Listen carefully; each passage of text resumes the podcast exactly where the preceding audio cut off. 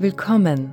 Ich bin Anna Kluger und mit diesem Podcast möchte ich dich dabei unterstützen, dein Potenzial zu erkennen und dein Leben nach deinen Wünschen zu gestalten. In der heutigen Podcast-Folge spreche ich darüber, warum wir negative Emotionen empfinden und wie wir sie transformieren und für uns nutzen können. In dieser neuen Podcast-Serie verarbeite ich die Informationen von Wissenschaftlern aus den Bereichen der Neurowissenschaft, Medizin, Psychologie und anderen wissenschaftlichen Feldern und übersetze und fasse die oft ein- bis zweistündigen Vorträge, Interviews und Podcasts auf 15 bis maximal 45 Minuten zusammen. Ich möchte dir versichern, dass es nie zu spät ist, sich von seinen limitierenden Denkmustern zu befreien und mittels Bewusstheit und Wille noch einmal neu anzufangen. Denn jede Veränderung in deinem Leben beginnt mit dir. Es gibt Emotionen, die fast jeder als unangenehm empfindet, wie Stress, Sorge oder Angst. Doch diese Emotionen enthalten Informationen über Dinge, die uns am Herzen liegen.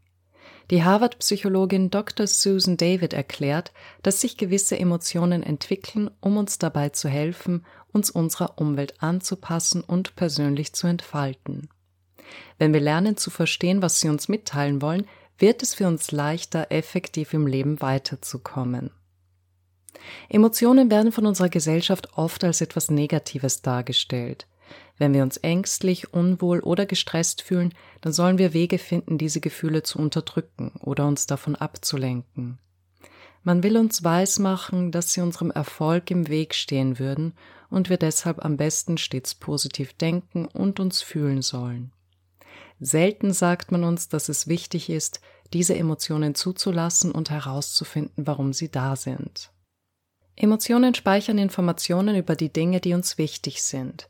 Sie sind, wie Dr. David sagt, Daten, aber keine Richtlinien. Was sie damit meint, ist Folgendes. Wenn man sich beispielsweise bei der Arbeit langweilt, könnte das ein Zeichen dafür sein, dass man jemand ist, der gerne etwas Neues lernt und herausgefordert wird und dass das derzeit nicht der Fall ist. Oder wenn man als Elternteil das Gefühl, nicht ausreichend für seine Familie da zu sein hat, könnte dieses Schuldgefühl ein Signal dafür sein, dass man Verbundenheit und Gemeinschaft schätzt und man nicht genug davon hat. Diese Gefühle können uns demnach helfen, uns neu auszurichten und etwas in unserem Leben zu verändern. Aber nur weil man sich langweilt, heißt das nicht, dass man jetzt eine Kündigung aussprechen muss. Und nur weil man sich schuldig fühlt, bedeutet das nicht, dass man eine schlechte Mutter oder ein schlechter Vater ist. Wir müssen in der Lage sein, uns in schwierigen Zeiten mit uns selbst auf eine Weise zu verbinden, die uns hilft, das Beste aus uns und unserem Leben herauszuholen. Anders ausgedrückt, wir müssen lernen, uns selbst beschwichtigen zu können. Wie wir zu unseren Gedanken, Gefühlen und Geschichten stehen, davon hängt ab, wie wir unsere Beziehungen gestalten, wie wir lieben, wie wir leben, für welche Berufe wir uns entscheiden, was wir für Eltern sind oder wie wir ein Business führen. Meistens konzentrieren wir uns nur auf die Dinge im Außen, anstatt unsere innere Welt in Einklang zu bringen. Doch wenn wir uns nicht integriert und mit unseren Werten verbunden fühlen, werden wir uns in unserer äußeren Welt nicht erfüllt fühlen. In diesem Podcast wollen wir uns damit auseinandersetzen, was unsere Emotionen und Gedanken bedeuten, welche persönlichen Werte dahinter stehen, aber auch damit befassen, wie wir verhindern, dass wir an unseren eigenen Geschichten klammern, da diese uns daran hindern können, ein erfülltes Leben zu führen. Ein typischer Gedanke, der solch eine Wirkung hat, wäre zum Beispiel, ich bin nicht gut genug. Die Emotion, als die er sich ausdrückt, könnte Stress sein. Die Geschichte dazu stammt meist aus der Kindheit. Damals haben wir eine Wahrnehmung davon erschaffen, wer wir sind, welche Art von Liebe wir verdienen, ob wir kreativ sind oder nicht und so weiter. Diese Geschichten können uns zurückhalten, egal welchen 90-Tage-Plan wir an der Wand vor unserem Schreibtisch hängen haben. Es sind diese Gedanken, Emotionen und Geschichten, die uns daran hindern, unser Leben grundlegend zu verändern. Wie können wir uns von diesen Gedanken, Gefühlen und Geschichten lösen, sodass wir uns mehr mit unserer wahren Natur verbunden fühlen und die Person nach vorne bringen, die wir sein wollen? Jeden Tag haben wir zigtausende Gedanken, fühlen Emotionen und erzählen uns Geschichten. Für sich genommen sind diese weder gut noch schlecht. Der Körper und Verstand tun ihre Arbeit und haben diese Prozesse entwickelt, um Gefahren zu erkennen und abzuwehren, um zu urteilen, zu kritisieren und zu verstehen. Sie sollen uns helfen, ein funktionierendes Wesen in der Welt zu sein. Wenn eine Mutter morgens aufwacht und ihr Baby schreien hört und ihre Geschichte lautet, mein Baby braucht mich, dann hilft ihr diese Geschichte, sich auf dieses Geräusch einzustellen, im Gegensatz zu allen anderen Geräuschen, die sonst hörbar sind. Mit unseren Geschichten machen wir sozusagen Sinn aus all den Reizen, die wir von außen aufnehmen. Leider geben wir Geschichten auch dann einen Sinn, wenn sie uns nicht dienlich sind. Vielleicht ist jemand mit der Geschichte aufgewachsen, ich bin nicht liebenswert, ich bin nicht gut genug. Mit 35 Jahren erkennt diese Person plötzlich, dass diese Geschichte sie davon abhält, intim zu sein und ihren Wunsch nach Verbundenheit zu leben. Die Geschichte ist von Natur aus weder gut noch schlecht, aber die Frage ist, dient sie mir? Das ist der wichtige Punkt. Ist sie gut für mich? Bringt sie mich meinen Wünschen näher? Werde ich dadurch die Person, die ich sein möchte? Manchmal klammern wir uns so sehr an unsere Geschichten, dass wir uns von ihnen leiten lassen, und das kann uns von unseren tieferen Sehnsüchten und Wünschen entfernen. Wir müssen erkennen, dass wir mehr sind als diese Geschichten.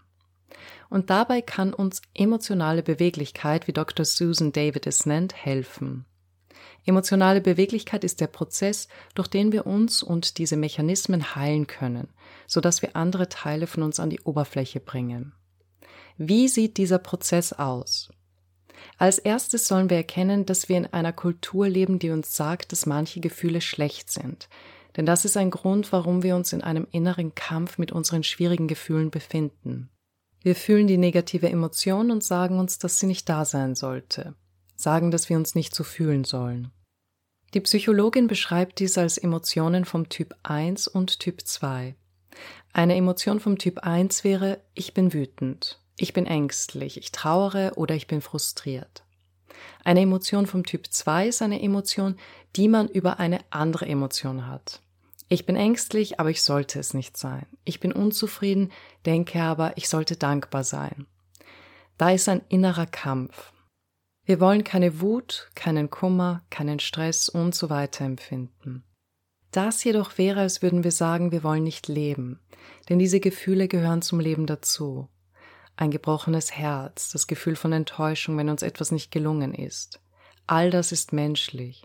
Durch diese unangenehmen Erfahrungen reifen wir und entwickeln uns weiter. Wir können keine Familie großziehen, ein Business schaffen oder die Welt zu einem besseren Ort machen, ohne dabei von Zeit zu Zeit Stress und Rückschläge zu erfahren. Es gibt kein bedeutsames Leben, ohne durch unangenehme Erfahrungen zu gehen. Was passiert mit Menschen, die das Gefühl von Angst vermeiden wollen? Sie werden sich nie um die bessere Jobposition bewerben.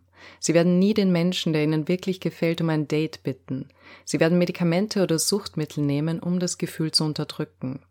Sie werden über andere schimpfen, die sie in Wahrheit beneiden. Und sie werden anderen die Schuld geben, um sich für ihre Versagensangst zu rechtfertigen. Was können wir tun, um diesem Kreislauf zu entkommen und unsere Emotionen für unsere Weiterentwicklung zu nutzen? Wenn man ein negatives Gefühl empfindet, ist es wichtig, es nicht sofort abzulehnen und gegen sich zu beziehen, sondern es anzunehmen. Kennst du diese Menschen, die, wenn es regnet, klagen, wieso regnet es immer, wenn ich etwas vorhabe? Ich habe solches Pech. Sie können nicht einmal das schlechte Wetter akzeptieren, ohne es gegen sich zu beziehen. Annehmen würde in diesem Fall bedeuten, dass man den Regen zwar wahrnimmt, aber nicht bewertet oder mit sich in Zusammenhang bringt. Seine negativen Gefühle anzunehmen heißt, sich, wie eingangs erwähnt, zu beschwichtigen, also Mitgefühl für sich selbst zu zeigen. Viele meinen, dass man sich dadurch belügt oder unrealistisch ist. Doch inwiefern ist es realistischer, sich eine negative Geschichte zu erzählen, wie das ist schiefgegangen, weil ich ein Idiot oder Versager bin, anstatt sich zu sagen, das ist schiefgegangen, ich habe es nicht besser gewusst, aber fürs nächste Mal bin ich gewappnet. Fehler sind da, um aus ihnen zu lernen. Keine der Geschichten ist mehr oder weniger wahr als die andere, doch die eine fühlt sich weniger gut an als die andere. Wir sollten also weder negative Geschichten um unsere Emotionen aufbauen, noch uns dafür rügen, sondern einfach sagen, das ist es, was ich fühle. Ich habe diese Erfahrung gemacht und es ist hart. Wenn man das tut, schafft man Raum für sich, einen Raum, in dem man sich selbst annimmt, so wie man in diesem Augenblick ist. Und von diesem Raum aus ist man dann in der Lage, mehr Risiken einzugehen und neue Dinge auszuprobieren, weil man weiß, dass man für sich selbst da ist, wenn etwas schief geht. Der nächste wichtige Punkt ist, dass wir verstehen, dass die eigenen Gefühle Wegweiser sind. Wir empfinden keine Gefühle für Dinge, die uns egal sind. Gehen wir also in uns und fragen uns, was ist das für ein Gefühl und was versucht es mir zu sagen? Auf diese Weise können wir etwas über unsere Werte herausfinden. Vielleicht fühle ich mich überfordert und wünsche mir Unterstützung oder brauche mehr Selbstfürsorge. Manchen Menschen mag es leicht fallen, das Gefühl selbst zu identifizieren, doch welche Werte dahinter stehen, welche tieferen Sehnsüchte sie haben, das ist ihnen nicht bewusst. In diesem Fall erklärt die Psychologin, kann es helfen, sich zu fragen, was habe ich heute getan, das sich gelohnt hat? Was war der Mühe oder den Aufwand wert? Nicht, was hat mir Spaß gemacht, denn vielleicht hat es Spaß gemacht zu feiern und sich gehen zu lassen, aber das ist nicht dasselbe wie lohnenswert oder erstrebenswert. Vielleicht war es, dass man etwas gelernt hat oder dass man sich mit jemandem verbunden gefühlt hat. Eine weitere Frage, die man sich stellen kann, ist, wenn ich mir einen Tag aussuchen könnte, den ich für mich selbst gestalte, welche Dinge würde ich dann tun? Vielleicht sind es Dinge, die wir uns normalerweise nicht zugestehen, beispielsweise etwas Kreatives. Es ist nicht immer einfach, seine eigenen Werte kennenzulernen, da die Welt um uns herum uns ständig aufoktroyieren möchte, was unsere Werte sein sollten. Eine bestimmte Art von Karriere oder Lebensstil. Es ist wichtig, mit unserem eigenen Warum in Verbindung zu treten, mit dem, was und wer wir sein wollen, mit unserem inneren Kompass. Sonst kann es passieren, dass man das Leben eines anderen lebt und 20 Jahre später ist man frustriert und unzufrieden, weil man nie sein eigenes Wesen kennengelernt und ausgelebt hat. Seine wahre Natur zu kennen und zu leben ist demnach gut für unsere psychische Gesundheit und unser Wohlbefinden, schützt uns sogar vor Burnout oder Depressionen. Gerade in einer Zeit wie unserer, in welcher der Mensch mit einer ungeheuren Menge an Informationen und Vielschichtigkeit der Gesellschaft konfrontiert wird, neigen viele dazu, sich abzuschotten und in ein Schwarz-Weiß-Denken zu verfallen. Emotionale Flexibilität ist eine grundlegende Fähigkeit, die hilft, sich schwierigen Gefühlen gegenüber zu öffnen. Manchmal ist man erfolgreich und dann wieder nicht. Manchmal ist man gesund und manchmal krank. Wir lernen mit der Welt umzugehen, wie sie ist und nicht wie wir sie uns wünschen und dabei mit uns selbst im gesunden Einklang zu bleiben. Wie können wir mehr mit unseren Emotionen sein, anstatt sie zu unterdrücken? Und wie können sie uns mehr über unsere wahre Natur verraten? Stell dir vor, du kommst von der Arbeit nach Hause und jemand fragt dich, wie war dein Tag? Wir tendieren dazu, mit weit gefassten Sätzen zu antworten, wie zum Beispiel, ich bin gestresst. Das ist übrigens einer der häufigsten Sätze, den man hört. Doch er steht für sehr unterschiedliche Dinge. Manchmal steckt dahinter das Wissen, dass man im falschen Job oder in der falschen Karriere ist. Wir können und sollten uns von diesen weit gefassten Begriffen lösen und sie stattdessen etwas genauer beschreiben. Zum Beispiel statt ich bin gestresst sagt man ich bin erschöpft oder ich fühle mich überfordert, ich wünschte, ich hätte mehr Unterstützung. Wenn wir unsere Emotionen genauer benennen, hilft uns das sofort die Ursache der Emotion zu erkennen und dadurch können wir anfangen, eine geeignete Lösung zu finden und sofort aktiv zu werden.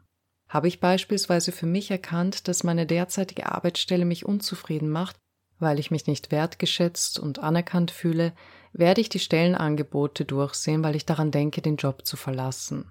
Das Beschreiben können seiner Emotionen steht in direkter Korrelation zu unserem Wohlbefinden.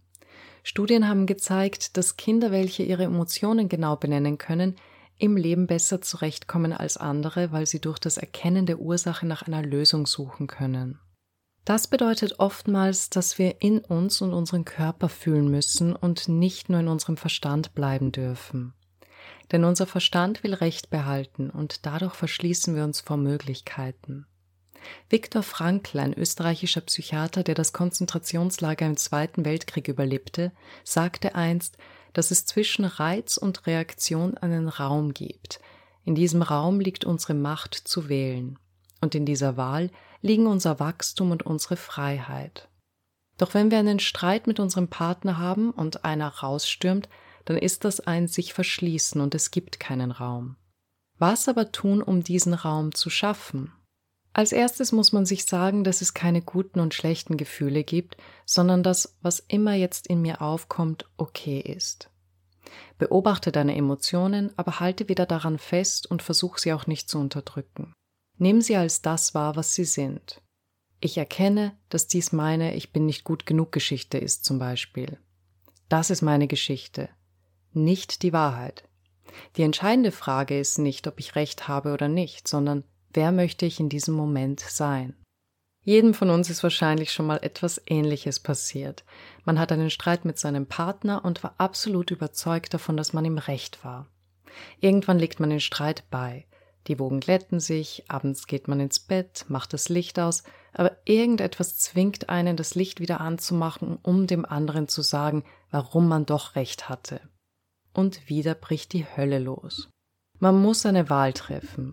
Ist es wichtiger für mich, Recht zu behalten oder möchte ich eine harmonische Beziehung führen? Möchte ich ein Mensch sein, der immer Recht behält, oder möchte ich ein verständnisvoller Partner sein? Das bedeutet nicht, dass du dir einreden sollst, der andere hätte Recht. Aber reicht es nicht, dass du es für dich weißt?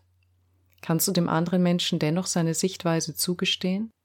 Selbsterkenntnis, also die Fähigkeit, die eigene Konditionierung und das daraus resultierende Verhalten zu sehen, versetzt dich in die Lage, auch andere zu erkennen ihnen Verständnis entgegenzubringen. Wir alle haben schließlich ein Bedürfnis nach Zugehörigkeit, nach Anerkennung und Verständnis. Doch weil wir unsere eigenen Emotionen und ihre Ursache nicht kennen, neigen wir dazu, andere zu verurteilen. Und um unsere eigenen Emotionen zu verstehen, ist es unerlässlich, weder daran festzuhalten, also irgendeine Geschichte darum aufzubauen, die wir jedermann erzählen, noch sie zu unterdrücken. Lernen wir stattdessen eine gesunde Neugier zu entwickeln, mitfühlend mit uns selbst zu sein. Das ist der dritte Weg, den Dr. Susan David vorschlägt. Und das ist nicht immer einfach, sondern erfordert Mut. Wenn wir beispielsweise in ein Gefühl schauen, das uns sagt, dass unsere Beziehung nicht funktioniert. Oder dass ein Business, an dem man jahrelang gearbeitet hat, keine Aussicht auf Erfolg hat. Es gibt eine Zeit, in der man durchbeißen muss, wenn eine Chance auf Erfolg besteht und wenn es mit dem übereinstimmt, wer man sein möchte. Aber wir müssen unterscheiden, wann es Zeit ist, sich anzustrengen und wann es Zeit ist, aufzuhören. Erfolg zu haben oder ein erfolgreiches Leben zu führen bedeutet nämlich vor allem seine wahre Natur, seine persönlichen Werte zu leben.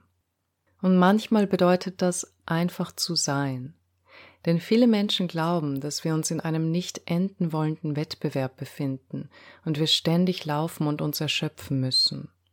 Funktionieren und optimieren sind Worte, die einem bei dem, was die meisten Menschen tun, einfallen. Dabei vergessen wir oft, liebevoll und mitfühlend mit uns selbst zu sein. Doch genau wenn wir diesen Raum schaffen, stärken wir den Glauben und das Selbstvertrauen in uns. Wir werden mutiger, Dinge auszuprobieren und Risiken einzugehen. Wir schaffen eine psychologische Sicherheit in uns selbst. Dr. Susan David endet ihren Vortrag mit folgenden Worten. Mut ist nicht die Abwesenheit von Angst. Mut bedeutet, seine Gefühle zu spüren, sie nicht beiseite zu schieben, sie mit Mitgefühl und Neugier zu empfinden und, auch wenn es unangenehm ist, Schritte in Richtung der Dinge zu unternehmen, die von Wert sind. Die Schönheit unseres Lebens, so sagt sie, ist mit seiner Zerbrechlichkeit verwoben. Wir können nicht lieben, ohne zu wissen, dass wir eines Tages trauern werden.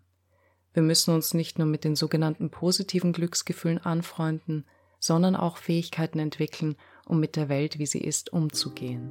Und diese Fähigkeiten stecken in jedem von uns. Das war die heutige Podcast-Folge. Besuche gerne auch meinen YouTube-Channel Dr. Anna N. Kluger und meine Website annakluger.com, um mehr kostenlose Inhalte rund um die Themen Vergangenheit loslassen, Leben ändern und neu anfangen zu erhalten. Ich werde mich sehr freuen, wenn du bei der nächsten Folge wieder dabei bist und wünsche dir bis dahin alles Liebe.